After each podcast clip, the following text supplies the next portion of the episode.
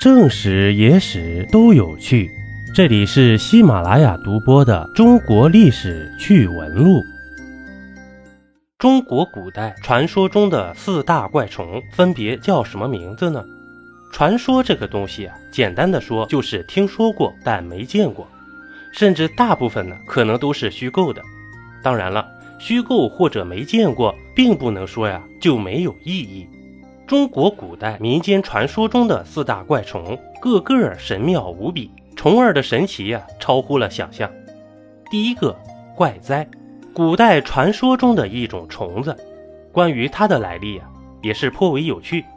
最早，据南朝殷云的小说中记载，汉武帝呀有次出巡甘泉宫，路上遇到一种怪虫，此虫红色，有头有耳，有鼻子有眼。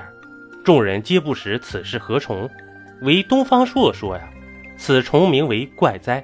以前秦朝呢，经常关押无辜的百姓，百姓无奈仰首长叹，怪哉怪哉。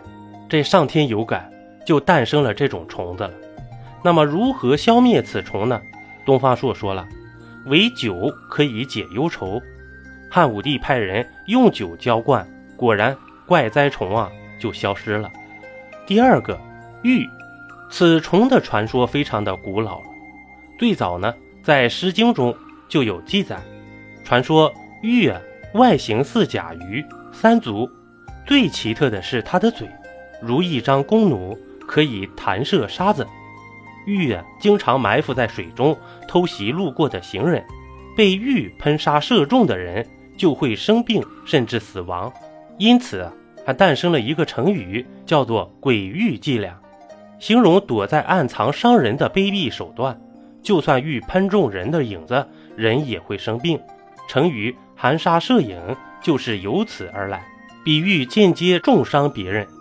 周朝呢，甚至专门设置了官员胡捉氏来防治玉虫之属。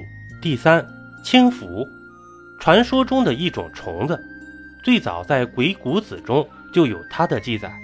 那么青蝠有什么神奇之处呢？传说呀，青蝠产子之后啊，无论分隔多远，必会聚回一处。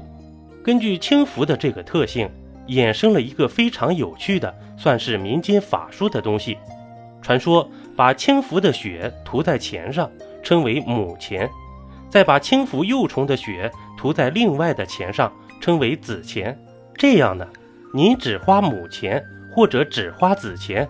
花出去的钱呢，最后都会飞回来，这样就有花不完的钱了。此即为轻浮还钱。轻浮呢，因此也是钱的别称。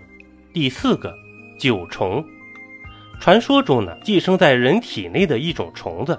据说体内有九虫的人酒瘾很大，但喝多了酒都不会醉啊。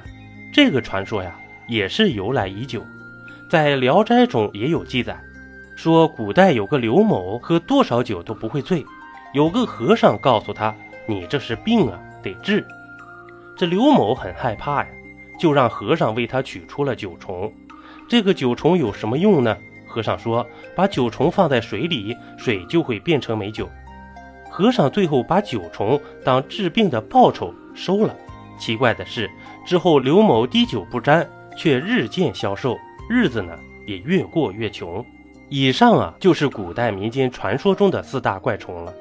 当然，肯定不止这些。如果您还知道有哪些传说中的怪虫，还请评论区里留言吧。一杯故事，一口酒，这里是历史绞肉机，我是金刚经。本集播完，感谢收听订阅，咱们下集呀，不见不散。